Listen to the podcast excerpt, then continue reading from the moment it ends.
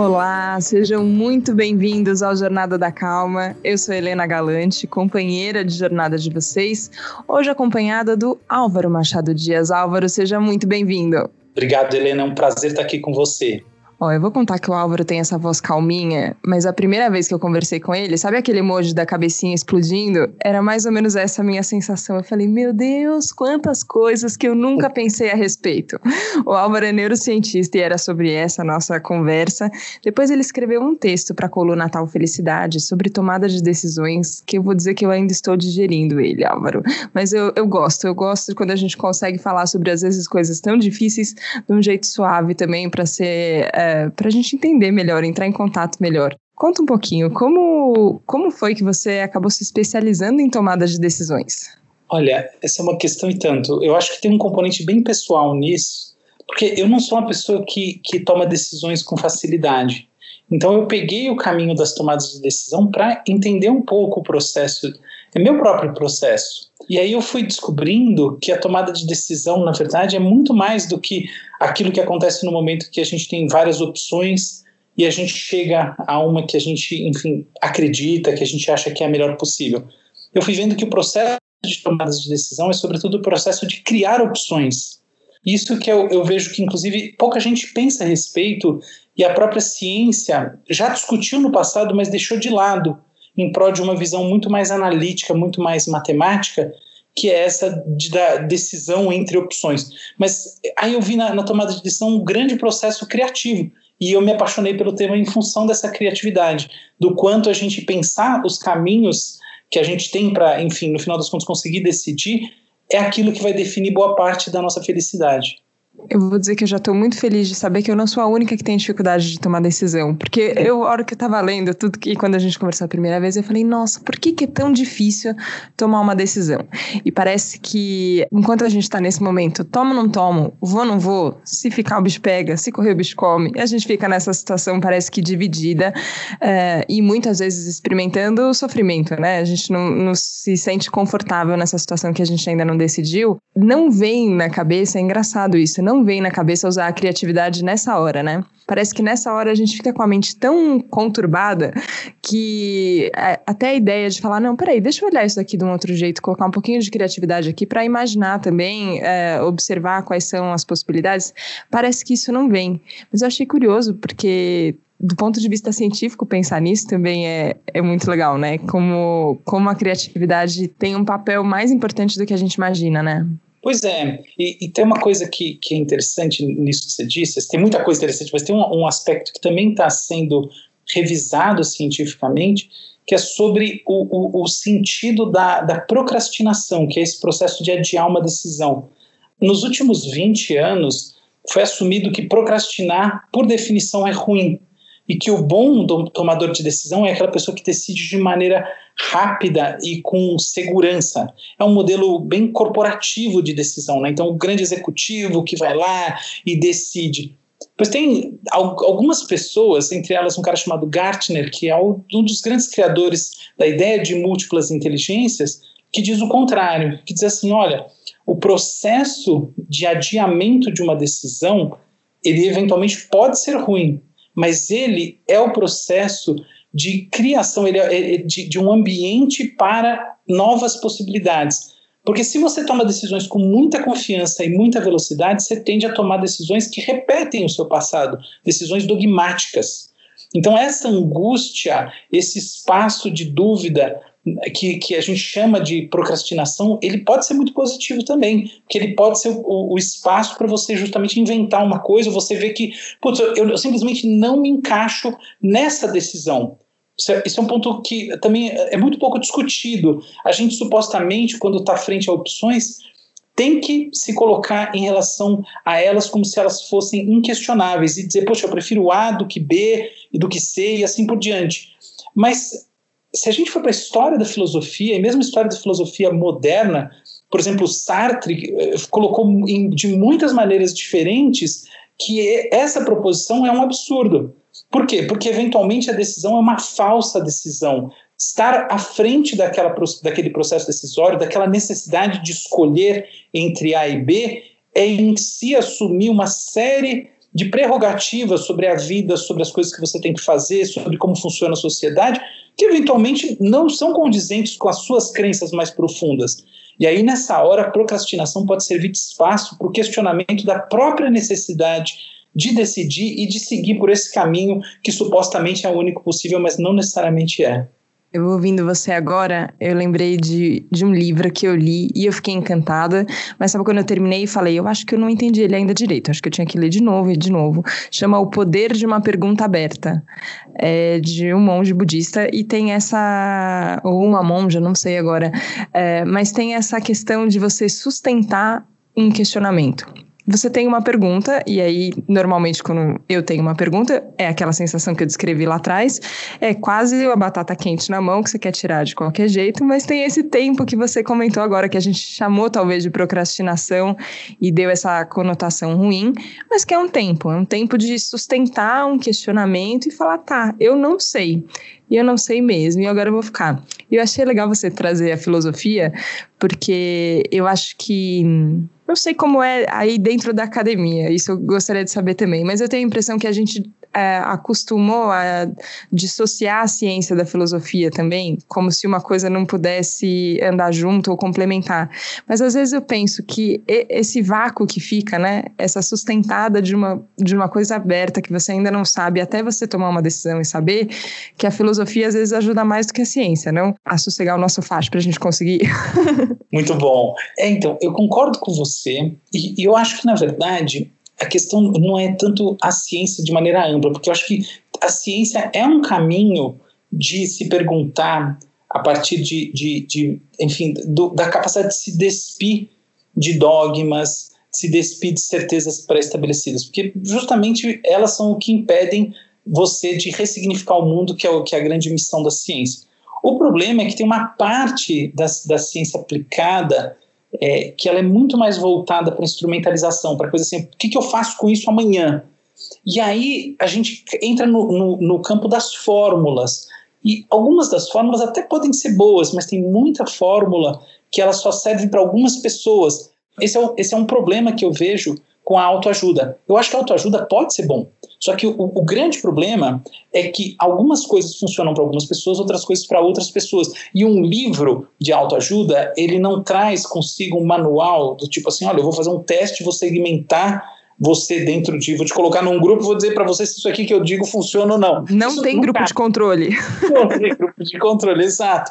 Então aí a gente entra nesse nesse problema que é de assumir verdades que eventualmente não funcionam para a gente. A mágica da pergunta aberta é você é, é, que ela te permite você, no final das contas, descobrir o que, que funciona para você. No final das contas, é um caminho de personalização, de, de encontrar verdades que são muito mais específicas da, da vida, da trajetória de cada um, do que genéricas do mundo. Eu acho que a gente está, assim, querendo, sem querer fazer uma extrapolação muito grande, mas para pensar o momento que a gente está vivendo no Brasil e no mundo. Existe uma grande polarização, e polarização em geral significa que as pessoas estão dialogando pouco, estão buscando pouco uma, o tecidos comuns, tá? Assim, as tessituras de encontro. O que, que isso daí reflete? Certamente, reflete muitas coisas, mas uma das coisas que para mim parece bem clara é que há uma, uma, uma reação à, à ideia de, de verdades absolutas. Então, assim, um mundo em que supostamente todos deveríamos funcionar dentro de uma mesma lógica, dentro de um mesmo é, paradigma, ele, ele implodiu, só que ele implodiu de uma maneira tão tão radical, tão disfuncional, que ele foi gerando silos, né? ele foi gerando assim bolhas fechadas em torno de si mesmo sem nenhum contato com o outro lado, sem uma tessitura comum. No fundo, no fundo, é, a gente pode ver isso como uma, uma reação disfuncional à dificuldade do desenvolvimento de identidades específicas aceitas por todo mundo, feitas a partir de perguntas abertas. Então, ou seja, a gente, por, por não conseguir fazer, como sociedade, tá? não é uma crítica a, a ninguém especificamente, mas como sociedade, por a gente não conseguir fazer um movimento de, através de perguntas abertas, se encontrar cada um no seu espaço e a partir disso se aceitar, a gente foi implodindo a tessitura comum e foi gerando espaços de significação que não tem mais nenhum contato um com o outro e que no final das contas geram o ódio esse sentimento que às vezes vem em formato de ódio, às vezes vem em formato de irritação, às vezes vem em formato de bode, né? Você fala, ai, não consigo falar com aquela pessoa, porque, ai, não, cada coisa que ela fala. E a gente vai se fechando, né? É como você falou, vão, vão ficando esse, esses caminhos um pouco mais fechados. Eu me sinto, às vezes, engessada, como se a gente estivesse é, num molde ali, e aí é, esse é seu limite. Só que eu fico pensando que existe uma decisão também por sair disso. Você fala assim, ó, agora eu, eu não quero mais. Se existe uma dificuldade de diálogo, então eu vou me propor a dialogar. Eu vou pegar um, um machadinho aqui, vou começar a quebrar esse gesso e vou, vou sair e vou ver o que acontece. Essa decisão, você também não sabe o que acontece. Você não sabe como é que a outra pessoa vai estar do lado, como é que vai ficar. Mas é uma decisão que vale a pena. Eu não sei, eu sou uma. Um, entusiasta das mudanças, Álvaro. E às vezes eu fico pensando isso. Como é que a gente pode é, gerar mais estímulo para que a gente não a gente não precisa repetir tanto, né? Tudo que a gente já fez, que tanta coisa não deu certo e a gente continua fazendo. Como é que você acha que é possível a gente encorajar, talvez, essa, essa decisão que eu sei que não é simples, mas que a gente pode tomar? Essa, essa sua pergunta, ela é mais do que uma pergunta, né? é uma reflexão em forma de pergunta. Muito legal isso. O Neruda tem um livro de poesias que eu gosto muito, que é o Livro das Perguntas. É um livro inteiro de poesias, de poemas belíssimos, todos em forma de pergunta. E, e eu gosto em particular do livro porque ele mostra como perguntar é em si uma, uma atitude é, inspiradora. Então foi muito inspirador o que você falou, sabe? Sempre fazendo um paralelo. E pegando esse caminho da poesia, o Mallarmé falava uma coisa que para mim é uma das grandes sacadas da arte e que eu acho que se aplica também à política e, e às discussões entre as pessoas, que é a seguinte: a poesia é feita das recusas. E o que ele quer dizer com isso é aquela hora que você quer fazer aquela coisa que é enfim, que ela não funciona, mas você sente que você tem que fazer simplesmente para botar algo no mundo. Então, no caso dele, era putz, aquele poema mais ou menos. Pode fazer, mas não, não põe no mundo, entendeu? Não, não, não, faça o que, não, o que você não acredita, que você não acha legal. Que no final das contas é o que, são as coisas que têm realmente profundidade para você que não tem impacto no mundo, porque elas vêm imbuídas dessa profundidade. Aplicando aqui esse paradigma que você está dizendo, eu acho que a gente tem que começar por recusas. A primeira recusa é não assuma que você sabe mais, você está mais certo, você tem uma verdade existencial e que você vai comunicar essa verdade existencial frontalmente e com isso você vai mudar o, o funcionamento da mente de outra pessoa. Não assuma porque isso daí é arrogante, isso faz a outra pessoa sentir que você acha que você tem uma superioridade, uma hegemonia intelectual sobre ela. Isso é ruim, isso é mal recebido. Isso em si é algo que não, não, não tem o refinamento, enfim, não tem nada daquilo que você que tenta fazer isso assume que tem. Então, não tente dar uma lição no outro, assim, em poucas palavras. Olha, eu sei que as coisas são assim.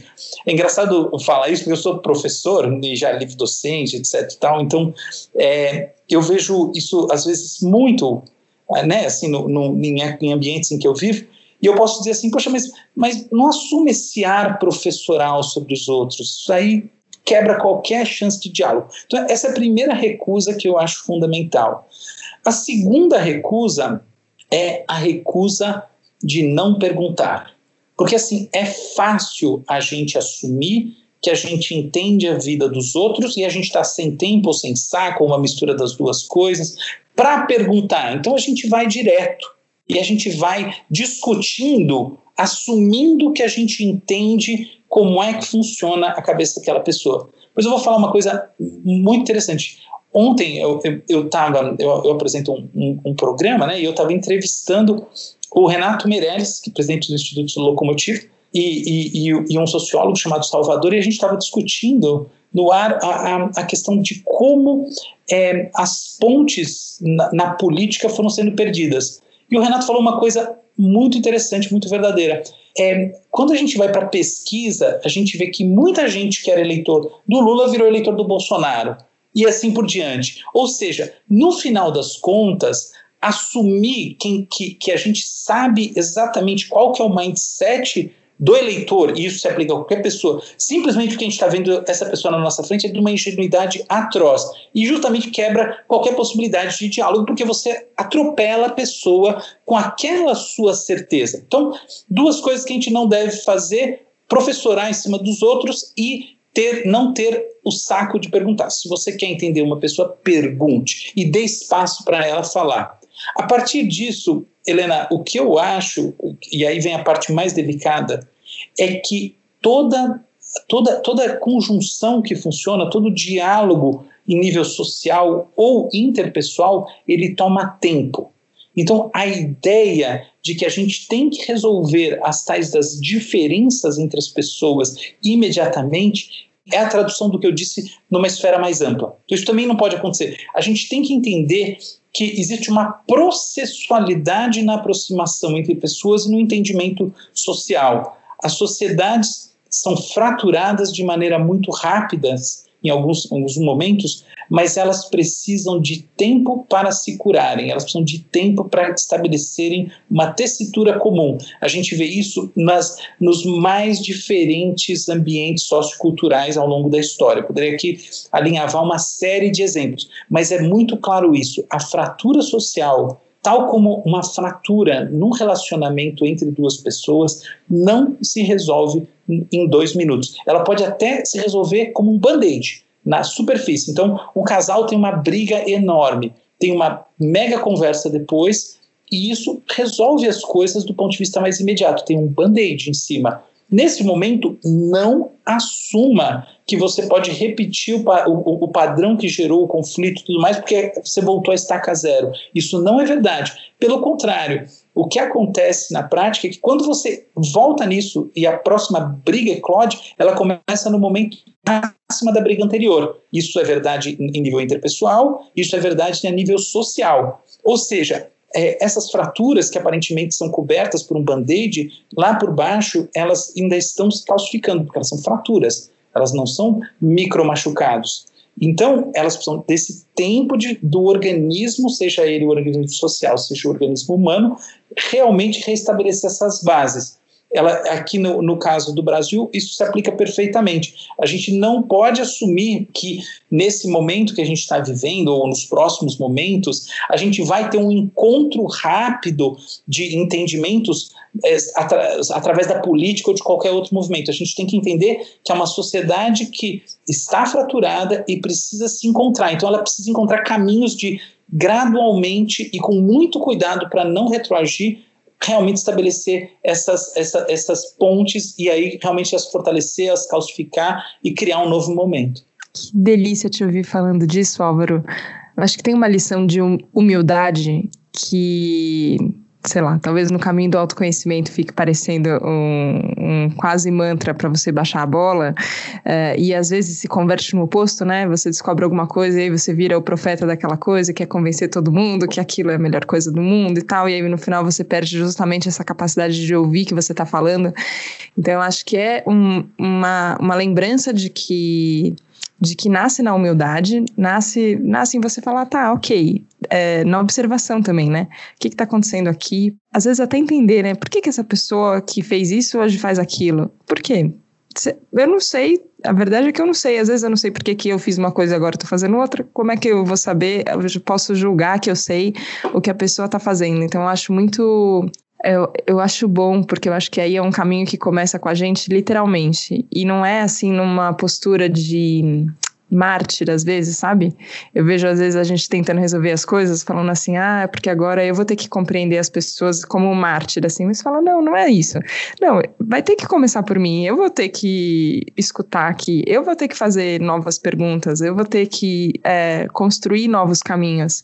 E essa ideia da fratura e do band-aid tem um tempo de cicatrização das coisas, né? Tem um tempo de consolidação das coisas é, que eu acho que a gente desaprendeu. A gente ficou meio mal acostumado. Isso, enfim, é, vi Dilema das Redes recentemente, aí todo mundo falando sobre a, o impacto no nosso cérebro de tantos reforços é, constantes de curtidas e aprovação ou rejeição socialmente. Eu fiquei pensando nisso, assim, a gente se acostumou tanto numa coisa imediata que eu acho que a gente talvez tenha que relembrar a capacidade de imaginar também uma coisa que é a longo prazo.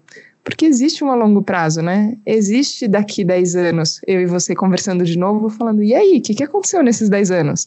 É, tem esse tempo, só que parece que a gente fica vivendo só no, no microsegundo, né? É só no. E aí, aí não acontece nada, né? Aí o máximo que pode acontecer é isso, ou uma briga, ou um é, eu engulo seco aqui, você engole seco aí, e aí pronto. Parece que são essas as opções. Que você fala, não, gente, peraí, vamos pensar um pouquinho numa escala maior, dá para acontecer muito mais coisa, né? Achei incrível. Muito interessante o que você falou, Helena. Para mim, a gente pode fazer um paralelo com uma, uma cisão entre dois eixos da experiência da vida. Um é o eixo do prazer e desprazer, e o outro é o eixo da felicidade e da infelicidade. O que acontece é que muitas vezes as coisas que nos dão prazer no médio e no longo prazo nos deixam infelizes. Então, um exemplo óbvio é abuso de drogas. Afinal das contas, a gente tem que admitir que a boa parte das pessoas é, se viciam porque tem, no momento que usam a droga, prazer. O problema é que quando você vai fazer um assessment de longo prazo, a pessoa está infeliz. O cara está viciado em cocaína há 15 anos e está infeliz. Então, a gente vê, nesse caso, uma dicotomia muito simples. Agora, uma menos simples acontece no mundo das relações digitais entre pessoas. Por quê? Porque o que acontece quando a gente recebe likes e outras coisas mais nas redes sociais é uma descarga imediata de prazer. O problema é que relações humanas pressupõem uma série de continuidades, uma série de, de, um, de decorrências do contato inicial. O contato inicial gera prazer, por sinal, porque ele é, esse prazer serve para a gente gerar uma maior conexão, é como uma memória, para a gente memorizar aquela relação e seguir com ela. É, essa é a função biológica do prazer. Não sei se você já parou para pensar que o prazer tem uma função biológica. Né? Você precisa ter um sistema nervoso para ter prazer, você tem que ter uma, é, um conjunto de neurotransmissores, tem um monte de coisa. Então, não é esperado que uma bactéria tenha exatamente prazer, por falta da estrutura necessária para isso, para computar isso. Mas, enfim, o prazer tem uma função e uma das principais funções do prazer é gerar binding, gerar conexão entre você e, um, e uma outra pessoa, um outro estímulo, quer que seja. Então, a gente espera essa conexão, só que ela não vem. E aí, no médio e no longo prazo, o prazer começa a estar associado, lá no âmbito mais profundo da alma, da, da, da existência da gente, a frustrações. E estas frustrações que esticam, são o chiclete do prazer sendo esticado, elas vão gerando uma experiência de continuidade de infelicidade. Então, aí a gente tem uma dicotomia. E, no meu entendimento, a única maneira possível de se resolver essa dicotomia é saindo da lógica de que a gente tem que viver relações é, fundamentalmente no universo digital. Por quê? Porque eu, eu, talvez eu esteja errado com isso, mas a minha impressão é que a natureza da relação que se estabelece dessa maneira puxa para o padrão que a gente vê aí. Ou seja, o fato de que é muito simples mandar uma mensagem, falar pontualmente, ter aquilo que a gente chama de comunicação assíncrona, e ao mesmo tempo é muito fácil a gente é, ignorar alguém ou ser ignorado, enfim, gerar sentimentos do outro lado, experiências fortes a partir de estímulos fracos, favorece uma, uma, uma experiência de frustração na continuidade, por, por definição. Então eu acho que assim, eu sou, eu não sei se é pessimista, mas assim, eu sou cético em relação à ideia de que a construção de, de relacionamentos sociais profundamente baseados em, em relações digitais pode ser suficiente para bastar no ser humano na felicidade, no, na, na experiência de longo prazo. Concordo, entendo. É, mas ao mesmo tempo é engraçado, porque eu e você, por exemplo, a gente nunca se encontrou pessoalmente, né? E foi uma conversa primeiro por WhatsApp, que depois virou uma conversa por Skype, que depois virou um texto, uma troca de mensagens, e agora a gente conversando aqui. E eu acho, eu acho engraçado, assim, como é possível se sentir conectado e próximo às vezes, que é, isso acho que talvez a gente tenha que mudar. É claro, não é aquela conversa de WhatsApp que um responde, aí passa quatro horas, o outro responde, depois vê que, que é essa coisa assíncrona que você falou, que você fala, tá, tá acontecendo alguma comunicação ali, mas é pouca. Mas é possível também, né? E essa sensação, eu não sei se é só prazer, eu acho que tem prazer envolvido, tem um contentamento, mas eu acho que tem uma satisfação maior quando a gente só se abre para conversar. Eu fico pensando, por que, que eu gosto tanto de conversar? Eu acho que é por causa disso. Acho que a gente tem uma coisa que, que nos leva a, a buscar o relacionamento com as pessoas e, e esse relacionamento de uma forma um pouco mais profunda que eu acho que, não sei, eu, eu, sinto isso ligado à felicidade também. Você falou um negócio muito inteligente, você tem absoluta razão. Existe uma enorme exceção àquilo que eu disse anteriormente, que são as relações motivadas por propósitos. Tem um psicólogo famoso chamado Le Bon, que há 100 anos atrás tentou entender, criou teorias sobre como funcionam os grupos. E, e, e, uma das principais maneiras de grupos se conectarem e se conectarem eventualmente de maneira é, eficiente e positiva para as pessoas, gerando satisfação, é através de propósitos. A gente se conectou por um propósito. E aí fica tudo mais simples. Por quê? Porque a, a relação ela, ela se estabelece sem que, enfim, exista a necessidade de que o, o, o desenvolvimento, vamos dizer assim, a, a, satisfação se derive da empatia. Ela, ela se derivando é melhor ainda. Mas a gente tem lá na base um propósito que é trocar ideias sobre alguns assuntos, que é ter aqui um, um diálogo no jornal da, na Jornada da Calma e assim por diante. É, agora, o, o, problema é o seguinte: quando as pessoas estão se relacionando nas redes sociais, fundamentalmente, elas estão buscando relações existenciais, ou seja, que não são guiadas por um propósito no sentido instrumental, elas não estão lá para é, criar um texto ou qualquer coisa do gênero. Isso elas fazem no LinkedIn. E sabe que a gente não tem nenhuma crítica sobre insatisfação no LinkedIn ou qualquer coisa do gênero, entende?